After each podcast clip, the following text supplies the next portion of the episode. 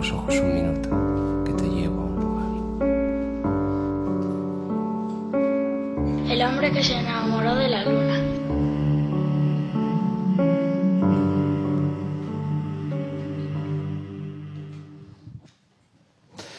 Pues vamos a iniciar el segundo bloque de esta edición 333 del hombre que se enamoró de la luna, ya lo sabéis, aquí en la sintonía de M21 Radio. Y tras escuchar y conocer todavía más la figura de Antonio Lizana, lo vamos a hacer ahora con un artista muy especial, muy singular, y esto no es una forma de hablar, sino estamos realmente ante un artista que es difícilmente equiparable, y eso ya es un valor dentro de nuestra escena. Porque público lunero que está aquí presente, Headbanger, nos acompaña el gran niño de Elche. Gracias. Gracias. Muy buenas tardes, Paco. Muy buenas bienvenido. tardes. Un placer estar aquí. La última vez que estuve aquí fue para comprar una guitarra a Israel a muy buen precio. Esa es la actitud, Paco. No es verdad, una guitarra que llevaba meses, casi un par de años buscando. Llevabas dos, dos años buscando. Es una guitarra que le vi a Refri, a David, el de la moda, aunque era una Gibson del 67 o algo así. Y es el único sitio en España donde la pude encontrar, tío. Aquí al lado de casa. Aquí al lado de casa. ¿no? Sí. Te acerques te lejos al final. Sí, suele pasar en todo. ¿Conociste ese día, Headbanger? ¿O ya, ya lo, no, ya yo pasaba por la puerta y decía esta tienda tan rara que tenemos aquí cerca en el barrio, ¿no? Y bueno, claro, yo tengo muchos amigos guitarristas que no que viven la tragedia de ser guitarristas y entonces me hablaban mucho de esta de esta tienda. Sí, es una preciosidad, como bien estáis comprobando, ¿no? Claro. Mm. Es que para nosotros es una auténtica maravilla hacer un programa de música en un espacio como este, que como tú anticipas, eh, yo creo que no hay otro eh, igual. El otro día lo comentamos, por ejemplo, con Soel López y, y, con Ariel Roth, y ellos me decían que no eh, ponían ninguna otra tienda o espacio, ya no solo en este país, sino fuera, equiparable a Headbanger. Eh, ¿A ti se te ocurre algún sitio que pudiera ser más o menos ya, ya fuera de, de, nuestras fronteras? Bueno, estéticamente es mega chulo. Eh, así hay muchos pisos hipsters, ¿no? Pero no tanto tiendas de guitarra. No es broma. Pero bueno, hay mucha. Claro, las tiendas, la guitarra es una cosa que, aunque ahora está con la crisis, ¿no? Esta cosa de la bajada de venta, ya sabemos el caso Gibson, ¿no? Y esta cosa. Pero bueno, el otro estuve en Nueva York y había una tienda con centenares de guitarras. Lo que pasa que es verdad que había, como decimos en mi tierra, mucha morralla, ¿no? Entonces aquí la selección es maravillosa, que lo importante es como cuando vas a una tienda de discos, no es tanto la cantidad, sino la calidad. La calidad. Y en el sexo y en las drogas y esto, ¿no? Pues aquí es igual. Vamos a empezar por guitarra, luego si Ah, vale, vamos vale. por el, por el- Bueno, por la, sexo, drogas y guitarra va muy unido, ¿eh? Que no digo que no, por supuesto. sí. Yo vengo aquí es como si viniera a una tienda erótica. Equivale a lo mismo, esto es un museo del placer. Hay mucho mucha formación fálica aquí, ¿no? Eh, ¿Y cuáles ahora mismo eh, tienes delante? Bueno, pues tenemos cerca de 20 guitarras frente a nosotros, otras tantas detrás. Eh, ¿Cuál es la que enamora tu mirada? ¿Cuál es la que te, at- la que te Bueno. atrapa? ¿Y por qué? Eh, esta de la izquierda, que no sé cuál es, Israel nos puede tal vez decir esta de aquí arriba, que es rollo así como, sí, como rollo... Eso es. Se nota que es de Extremadura. No, pero es así como, como para cantar en, est- en estilo cansautor, ¿no? Esta cosa así como muy relajadito, ¿no? Como, claro, porque yo no sé tocar con púa, es una putada. Entonces, bueno, estas guitarras me vienen muy bien, de ranga ranga, como digo yo. Y me, me bueno, todo el rato he estado mirándola. Esto es una indirecta a Israel por esta cosa del buen precio, Claro, claro. ¿sabes? Te pone a hacer precio hombre luna, ya que has pasado por el programa, que pode- podemos, podemos hacer algo. ¿Cuántas guitarras tienes? Pues mira, tengo tres guitarras. Flamenca no tengo. Bueno, tengo una flamenca que es prestada, que estoy intentando comprarla, que es una guitarra que me dejó el maestro Antonio Escotado, ¿no? El escritor, que él, pues de su época de Ibiza, pues algunos camellos pues le entregaban guitarras, ¿no? A cambio de, De lo que su sea. amistad. Y entonces, eh, en- de todas esas guitarras, una de ellas es una Ramírez del 70, que es de, de madera de río. de- de- sí, madera río esta de, de Palo Santo del Brasil, joder. Y entonces eh, un día estuve en su casa y bueno, me la, me la dejó porque la tenía arrumbada allí en mal estado. Es la única que, que, que mantiene de, de su época.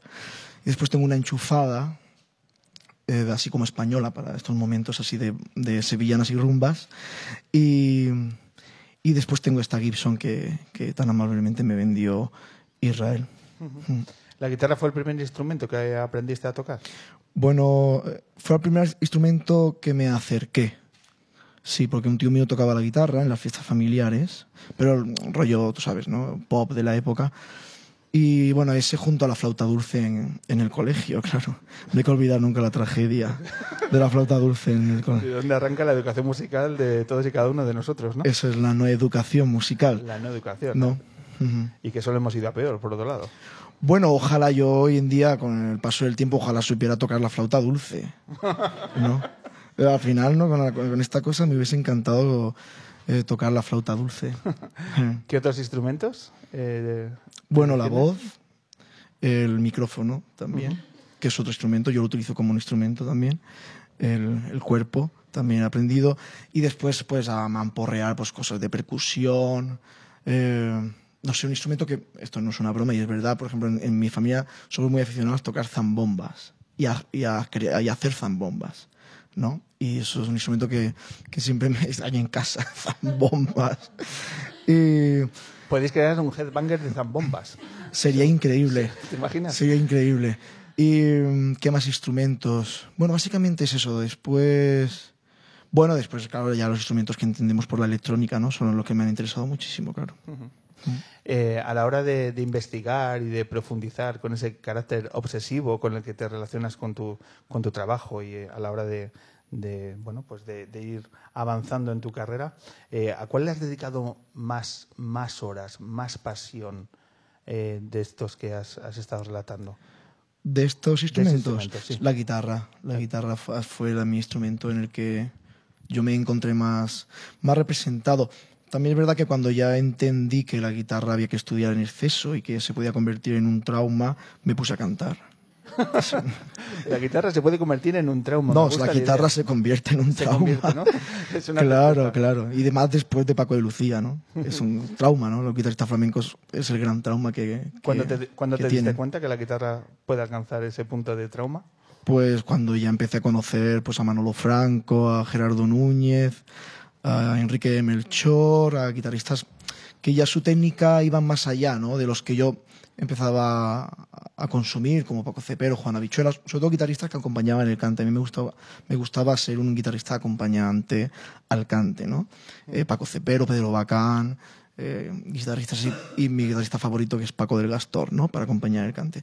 Después ya, claro, comprobé pues estos guitarristas más técnicos, Rafael Riquén y Manolo Franco, y recuerdo que hubo una posibilidad de que me dieran una beca en un sitio y que estaba Manolo Franco de profesor como guitarrista y intenté sacar una falseta que decimos en el flamenco, ¿no? que son así como piezas musicales cortas y, y vi que era imposible. Entonces de- decidí ir como cantador a ese sitio. Porque es mucho más fácil, claro. ¿Y qué, qué buscas en, un, en el guitarrista que te acompaña en los directos, en, en las horas de estudio? ¿Qué necesitas? Depende del ¿Qué proyecto, ¿eh? Depende del proyecto. El último disco que he hecho, que es más con influencia latinoamericana, bueno, afro, afrocaribeña, como se quiere llamar todo esto, pues ahí he buscado no solamente guitarra, sino instrumentos de cuerda bastante, como diríamos, rústicos, ¿no? Bastante burdos, ¿no? Donde son casi imposible afinar, ¿no? Y la bandola llanera y todos estos instrumentos que nosotros afinábamos de una forma así un poco más popular, rústica, ¿sabes? Sin tener un metro, un, un afinador a mano. Y, y, por ejemplo, para los guitarras que metí en el disco de Antología Cante Flamenco Heterodoxo, pues según lo que quería contar en cada tema, pues ahí me acompañó Refri, por ejemplo, haciendo estas formas de guitarra, diríamos, primitivas de principios de las grabaciones del flamenco, ¿no? Joaquín el Ciego, Manolo Sevillano, guitarristas tan referenciales que simplemente rasgueaban, porque la guitarra a principio del flamenco, que es la que me, me interesa últimamente, solamente son rasgueos y fórmulas rítmicas muy, diríamos, muy imperfectas, como lo entendemos hoy en día, ¿no? Entonces, bueno, también participó Dieguito de Morón, que es un guitarrista, iba a decir, mítico y místico incluso del flamenco. Eh, participó Pájaro, que es un guitarrista, bueno, rock, pero también la guitarra flamenca la toca muy bien.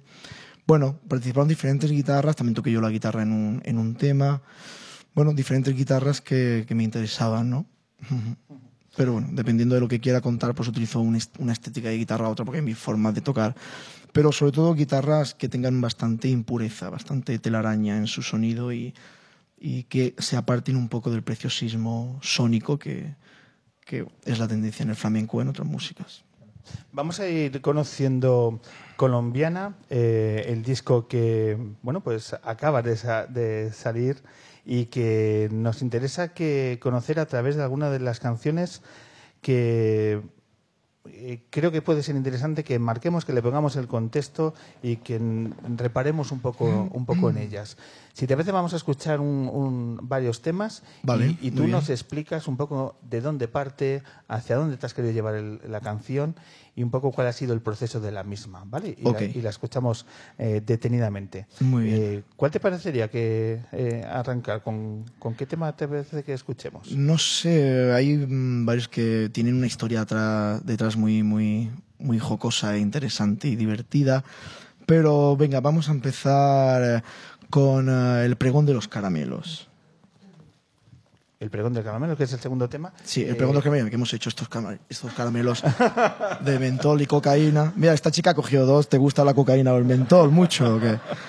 Muy bonito. Ah, vale, vale. Reparte, reparte, por favor. Eh, bueno, pues son esos- esos, esos caramelos. Ese tema podemos contar cosas interesantes.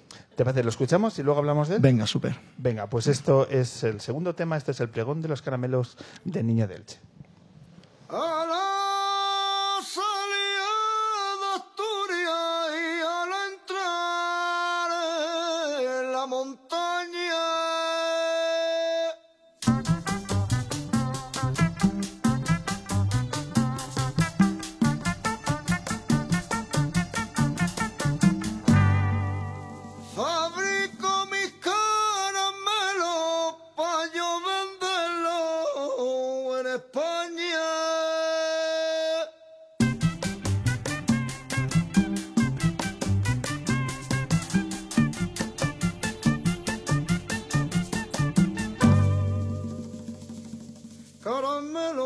Caramelo, caramelo, vendo yo. Caramelo, caramelo, caramelo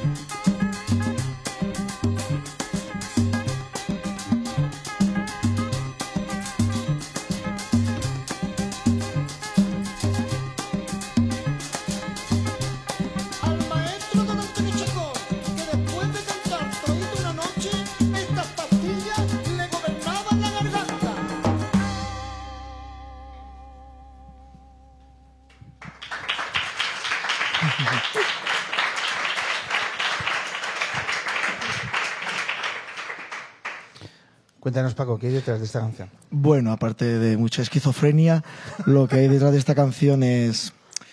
Bueno, la he puesto la primera porque fue la primera canción o la primera idea que nos dio un poco eh, pie a- al concepto del disco, ¿no?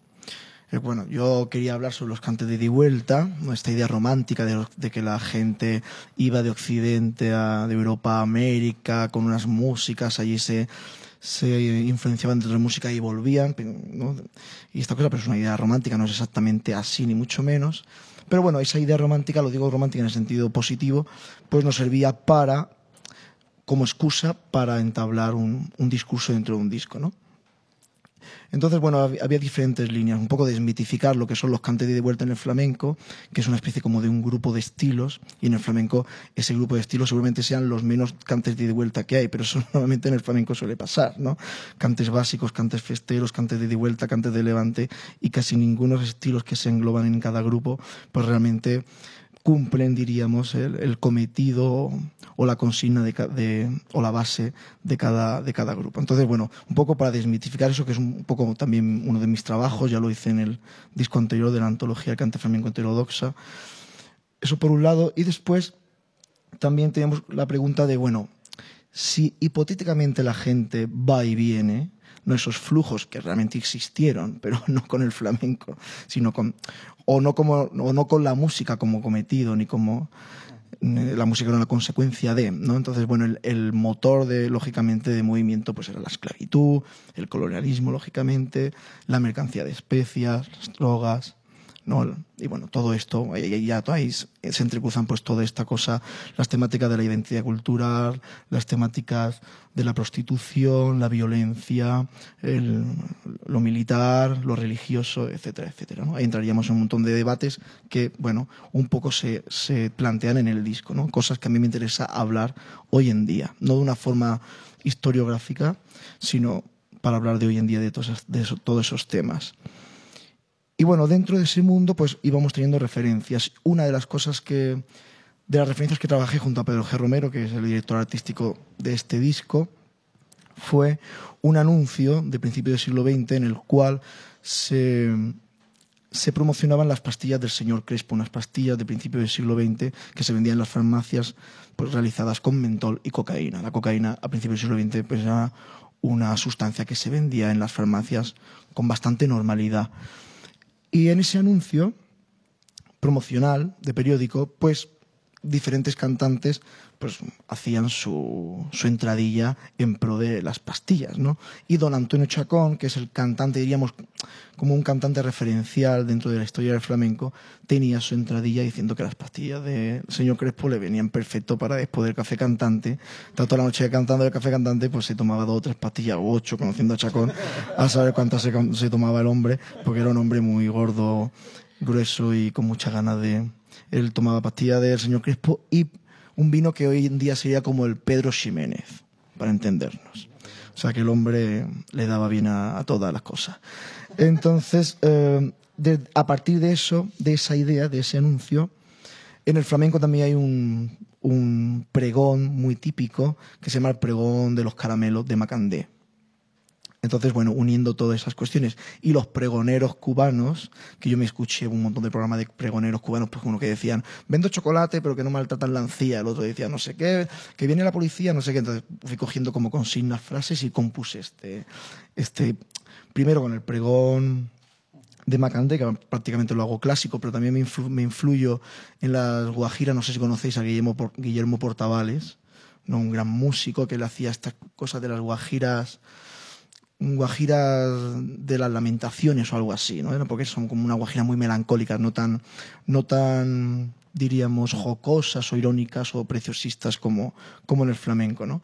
Bueno, entonces mezclando todo eso en esta cosa, pues hicimos este, este cante y que para nosotros englobaba mucho lo que podía ser un poco el ambiente que podía surgir en el disco. Más o menos después no ha sido así, pero creo que también cumplía la función de estribillos, que yo nunca hago cosas con estribillos.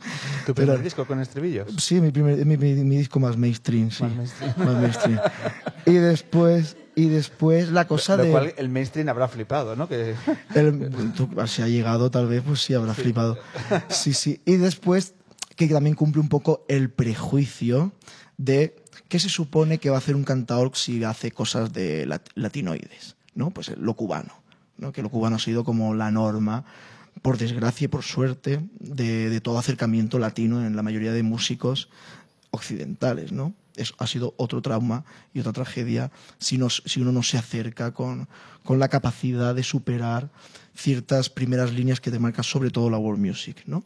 Entonces, bueno, creíamos que cumplía como primer avance, pues, pues es todo esto que he contado. ¿Cuántos prejuicios tenemos que afrontar de cara a acercarnos a la música latina? Muchísimo, sobre todo saber, saber que, que no sabemos mucho. No, porque todo lo que nos llega, incluso con Internet, que es nuestro gran compañero de viaje, de ida y vuelta, hoy en día la globalización realmente no nos ha ayudado mucho a tener, a tener conocimiento. ¿no? La información, como bien sabemos, tenemos que escarbar. Y claro, muchas veces el concepto de lo latino que nos, que nos llega o que, nos dej- o que dejamos que nos llegue, mejor dicho, es, el- es un concepto norteamericanizado. ¿no? Entonces, claro, este disco pues realmente no entra mucho en los códigos de lo que, latino en, en- hoy en día en según qué, qué territorios, ¿no? También, ta- también es un posicionamiento a, a no hacer un trabajo antropológico, porque yo odio bastante los trabajos antropológicos en pleno siglo XXI, porque con Internet cambia el código totalmente y con el mundo de la grabación también. Pero sí es verdad que es un posicionamiento a señores y señoras, creo que eh, creo que nos falta mu- mucha profundización en según qué cuestiones, ¿no?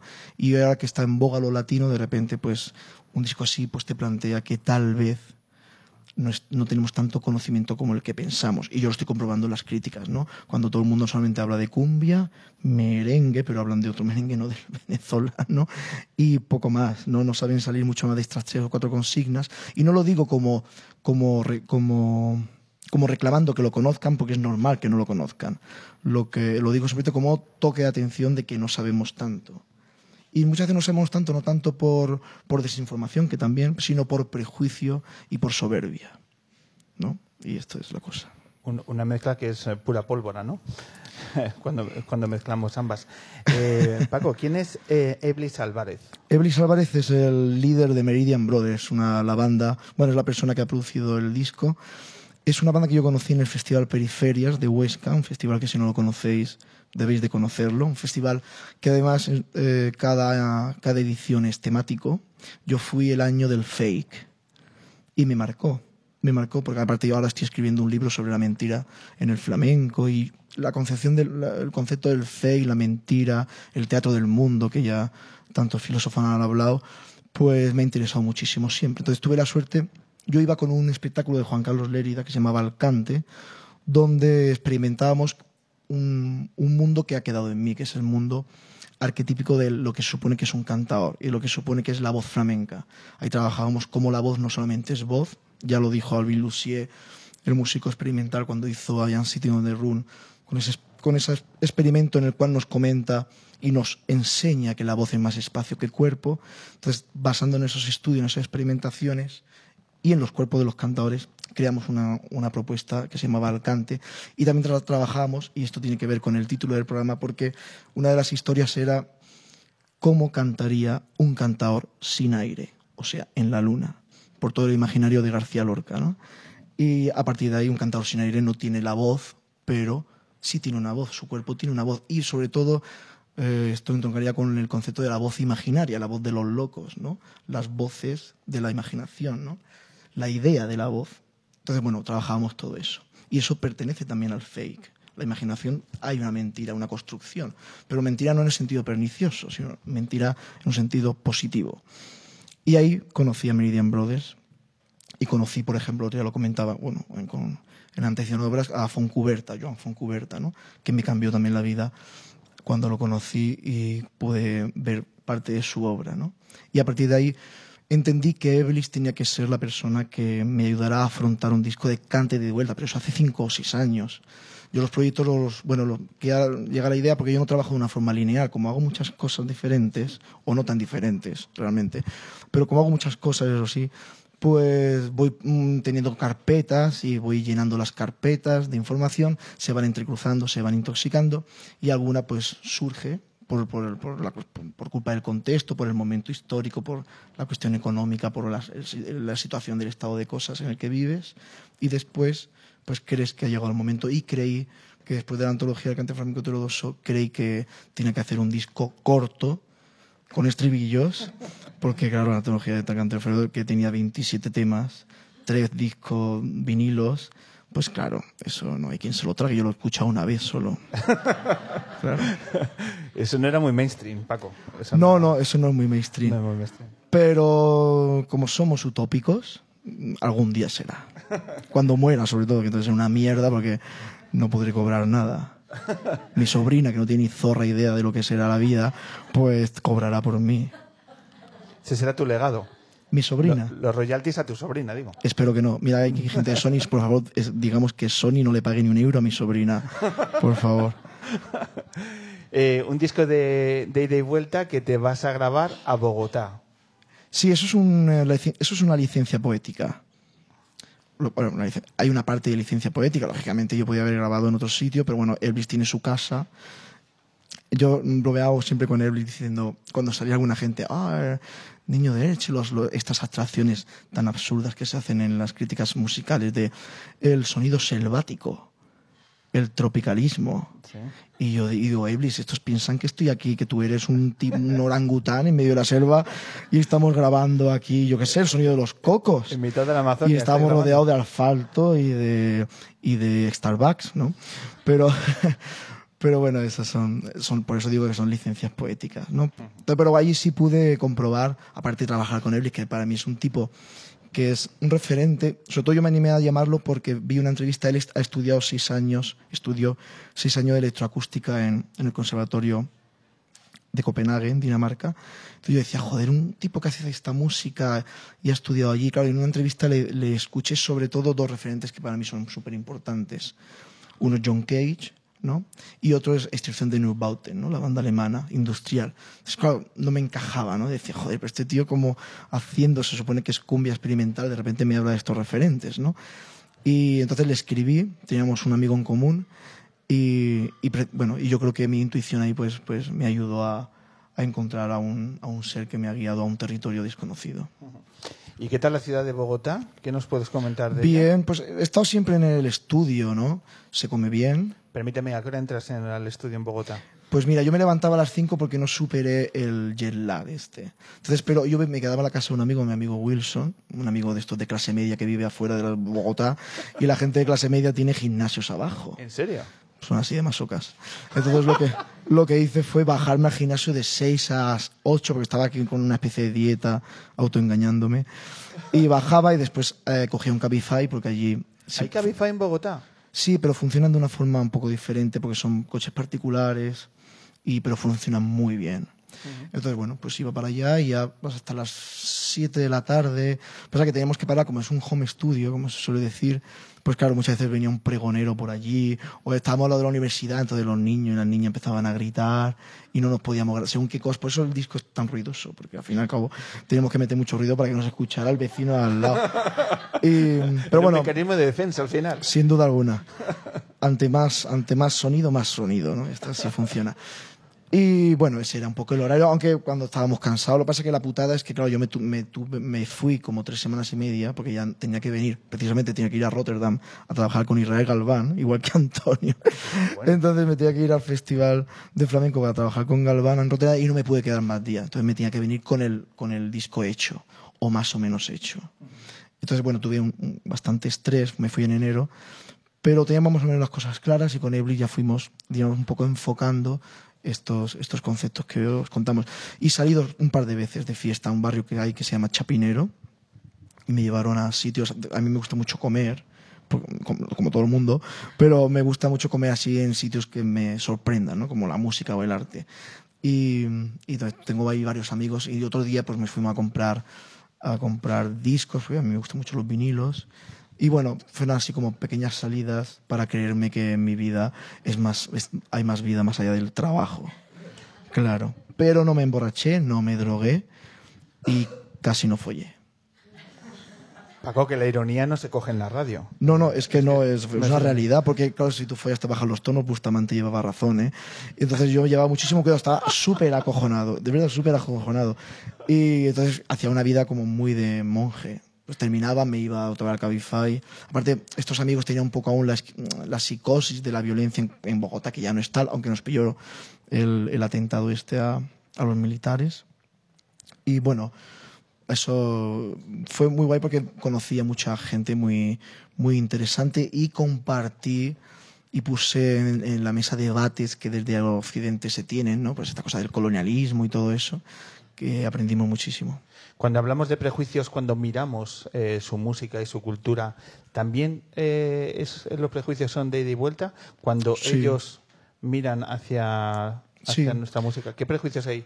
eh, bueno, hay uno maravilloso, hay uno maravilloso que, nos, que hemos aprendido muchísimo, que es ellos, como la mayoría gente blanca de clase media, ¿no? Pues gente que estudiamos en la universidad, en los conservatorios, allí en Colombia o, o en el extranjero, eh, o sea, con un sentido progre de, la política, pues entendían que, defender lo afro en Colombia es defender pues, a, la- a las clases bajas, ¿no? a las raíces, como contraposición al colonialismo español. ¿no? Ese es su posicionamiento. Llego yo, como español, como flamenco. Flamenco para ellos les suena como... Ellos tienen la noción de que el flamenco es, algo español, que es algo español, pero no español en el sentido ario. Es algo como español muy, muy, con, mucho mestizaje, ¿no? Pero bueno, ellos entienden que es algo español. Entonces, cuando hicimos el proceso, bien, vinieron muchos músicos, sobre todo del underground bo- bogotano ¿no? y colombiano. Y cuando escuchaban las canciones decían, se echaban las manos a la cabeza la mayoría, decían, joder, ¿y ahora cómo, cómo vamos a contar nosotros esto? No, porque claro, eso les había roto su discurso, porque encontraban que había mucho contenido español, diríamos, en su música. Las orquestas y muchísimas, conexiones. Lógicamente, el colonialismo pues deja conexiones por violencia o por lo que sea, pero deja conexiones, nos guste o no. Y pasado el tiempo, claro, esos posicionamientos de ellos muy anclados en una idea política, claro, hace que cuando realmente experimentas la realidad, pues como decía Josep Pla, pues la realidad es mucho más compleja que la ficción, ¿no? Entonces, claro, de repente fue muy guay ver a esta gente muy comprometida con, con razón sobre estos temas de coloniales, de repente entrar en crisis discursiva de ver cómo armar el discurso. ¿no? Y ha sido muy bonito cómo Eblis ha ido mo- moldeando su discurso en las entrevistas que hemos ido haciendo y, y cómo ha abierto los poros ¿no? de su sensibilidad hacia y su- la complejidad del discurso. ¿no? Y eso ha sido muy bonito. Vamos a escuchar un segundo tema Muy bien. y me vas a permitir que yo lo elija. Venga. ¿Vale? Porque a mí me parece uno de los temas más eh, interesantes y que me gustaría que, que igual nos hicieras una, una breve intro del, que, del cual es el penúltimo eh, canción de- del disco de. Colombiana. Háblanos de Colombiana Vasca. Ah, colombiana vasca. Sí, es muy, es muy graciosa la historia. Bueno, el ir y venir. El ir y venir. Pues hay una bilbainada que dice algo así, no, no me acuerdo, pero creo que está ahí en el. Esto es. Bilbao, Bilbao, Bilbao, no veas cómo has cambiado, las colombianas y el flamenco te han equivocado. ¿no? Esta psicosis de los nacionalistas de la música de fuera viene a equivocar a nuestras raíces. El pueblo vasco, que es como el pueblo que se vende como el más auténtico, ¿no? El, incluso primitivo, como decía Gustavo Bueno, que en paz descanse, decía, decían, cuando a vez que defienden el euskera como idioma primitivo, yo les digo que cada vez están más cercanos al Homo sapiens, ¿no? Entonces, bueno, claro, esta cosa de la idea de, de lo primitivo como algo a, a- a referenciar. Pero bueno, aparte de estas anécdotas, eh, claro, el pueblo vasco que está en una frontera, frontera, con una industria mercantil eh, brutal, naval, ¿no? Con, una, con un poder económico muy fuerte, claro, que hablen de la pureza del ser, es, claro, es muy curioso, ¿no? Entonces, claro, simplemente, pues como siempre hacemos, rascar un poquito. Claro, en Bilbao, desde Bilbao, se ha- llevamos muchísimos cargamentos de chocolate. El chocolate es otra droga que tratamos en el disco, el cacao. Y, y sobre esa idea también entronca con otra idea que es el cante de la colombiana, que es el cante, diríamos, el cante por excelencia, representativo de los cantes de ida y vuelta. Pero como siempre pasa en el flamenco, todo lo que sea representativo sirve para derrocar lo que representa. Entonces la colombiana no tiene nada de colombiana, nada. Es una mezcla de músicas, de una creación personal de Pepe Marchena, preciosa, que tiene pues retazos de músicas mexicanas, de lo que se escuchaba en la época, lógicamente, y de músicas vascas, sobre todo chicos cuentan y tal. Entonces, bueno, todo eso se entrocaba, por eso también el disco se titula Colombiana, Pa- aparte de que trabaje con Meridian Brothers, es por esta esquizofrenias que se entrecruza en el flamenco, esa mentira tan fructífera, ¿no? que, de la que te hablaba antes. Y bueno, yo soy muy amigo de Mayalen Lujambio, que para mí es la gran versolari de los últimos años, la única mujer que ha ganado este concurso de la chapela por dos, por dos años. Y yo tuve la suerte de conocerla en un festival que me invitaron como, como artista invitado, que bueno, invitaba a diferentes artistas y yo la invité a ella a hacer un día improvisaciones sobre la fonética y sobre el verso, ¿no? Pero sobre todo sobre la fonética. La fonética en el castellano y la fonética en el euskera, y ahí trabajamos también con, con la fonética en un sentido más de poesía fonética, ¿no? experimental. Y bueno, ahí nos conocimos y, y escribe muy bien. Y bueno, le pedí que tratara el tema del contrabando, del sudor, del extraperlo, del estrangis, el trapicheo que supone toda esta cosa, ¿no? Y también invité a Viña Tachari, que para mí es uno de los cantantes que más me ha marcado. Cualquiera que lo escuche sab- reconocerá un montón de cosas que le he robado a Viña cantando, ¿no? Y bueno, esto fue uno de los últimos temas en, re- en realizarse porque realmente era difícil encontrar un sorsico. El, so- el sorsico hay mm, decenas de música, no hay una música del sorsico. Para orquesta, para bandas sí, pero para voz hay muchísimas melodías del sorsico y muchas, unas son en mayores, otras son más melancólicas. Y bueno, entendíamos que este estilo de, de sorsico que yo le había escuchado a Mayalen muchas veces, pues encajaba en la cumbia clásica. Esto sí es una cumbia, es la única cumbia del disco, aunque digan que es un disco de cumbias, pero es la única cumbia del disco. Y bueno, claro, es un poco, pues es bueno es, es encontrar, es uno de los grandes hallazgos de- del disco, ¿no? Que no sé si funciona o no, pero por lo menos eh, creo que es interesante.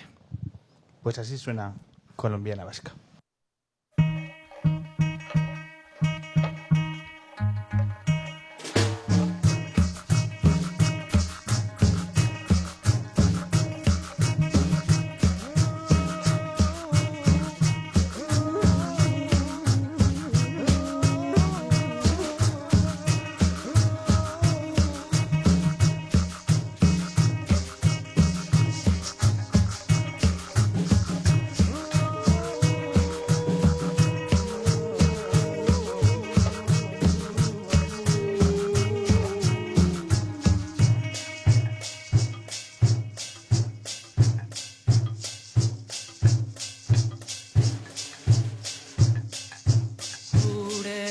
músico.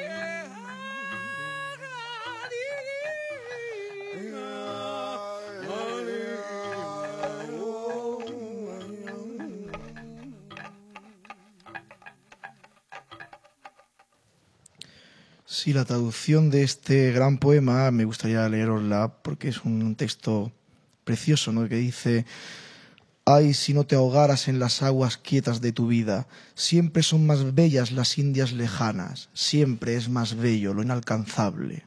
Allá hay cosas que te endulzarán la boca, que te activarán las venas, dos vientos marinos encontrados, el deseo y el peligro. Tu mar interior te lleva en sus corrientes. ¿Quién no quiere cacao y azúcar? ¿A quién no le pierde el dulce? Allá hay cosas que te endulzarán la boca, que te activarán las venas. Dos vientos marinos encontrados, el deseo y el peligro. Se intercambian en contrabando la piel y la saliva por encima de todos los impedimentos, por debajo de todas las pieles. El pequeño amargo grano de cacao sabía a miel, sabía a gloria.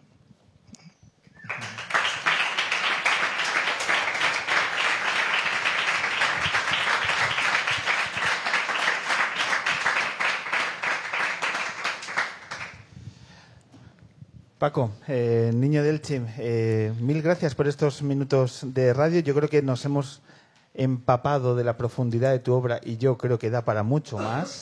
Gracias. Da para mucho más. Y por tanto hay una fecha que tenemos que tener en cuenta porque presentas el disco en Madrid.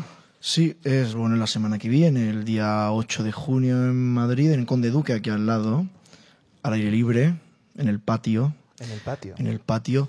Eh, el día 9, bueno, el día 9 estamos en Dijon, en Francia, en un festival. El día 11 en Lisboa y el día 15 estamos en, en el CAC de Sevilla. Son las primeras fechas antes de que coja vacaciones.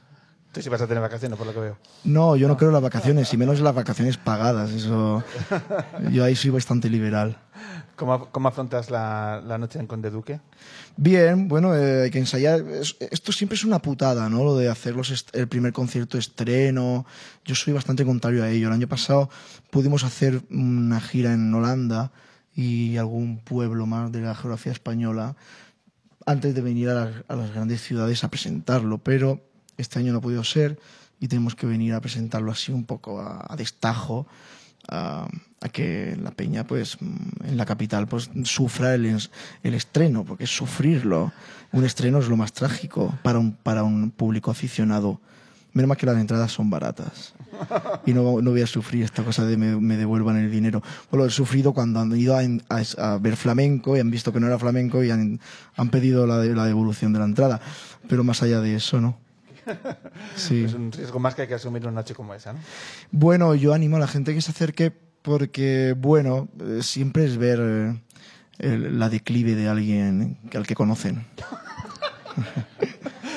Pues esas son las expectativas, tampoco... Ese es el morbo de verme. Ese es el morbo, ¿sabes? Sin duda, porque ya me he desnudado, ya he, no sé, he hecho muchas cosas en los escenarios, Y, pues ya es eso. y todo lo que esté por encima de las expectativas sería una decepción, que es una cosa muy loca. Esa es la putada, lo, lo, lo como decía, ¿no? Lo inalcanzable, Inalcanzable. ¿no? Pero si la gente quiere que yo caiga en el abismo, yo caigo. Sí, no tengo ningún tipo de problema. Que me pongan un colchón y yo caigo. Un colchón, un par de caramelos y ya está. y ya está. Hombre, con los caramelos de cocaína y mentol no caes, ¿eh? Sobre todo vuelas, vuelas. Este es un programa de radio especial que te has llevado dos caramelos, ¿vale? Pero te has quedado los dos caramelos tú, ya.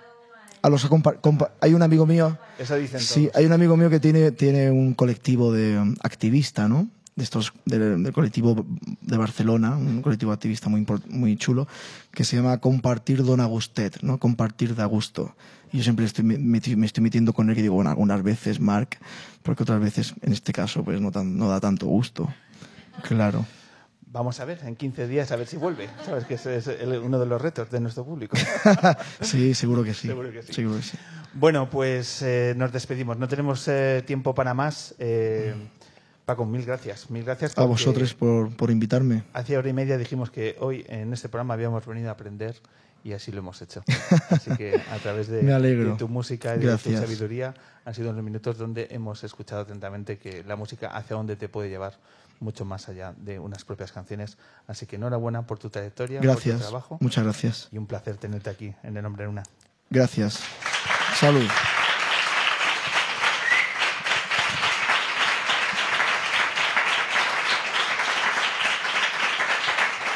Te voy, a, te voy a pedir, Paco, que decidas tú cuál es la última canción para, para cerrar el, el programa. Antes, agradecer al público, por supuesto, que se haya acercado a una nueva edición lunera aquí a Headbanger. Muchísimas gracias, Isra, por abrirnos las puertas eh, una vez más.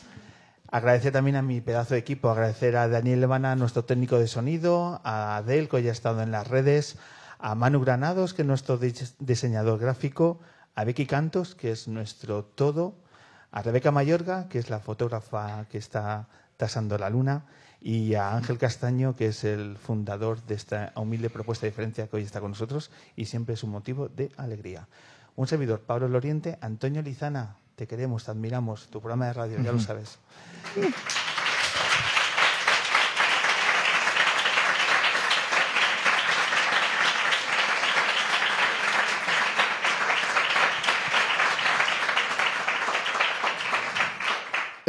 Sobre la canción, eh, depende, voy a hacer una petición. ¿Queréis acabar con un bajón o con un subidón? Joder, esta, ju- esta juventud de hoy en día, esta juventud de hoy en día, peteneras mexicanas, entonces, sí. Venga, pues con este temazo del disco de Niño de Elche nos despedimos en 15 días aquí de nuevo con un poquito de cultura y de música y con este maravilloso público lunero. Mil gracias.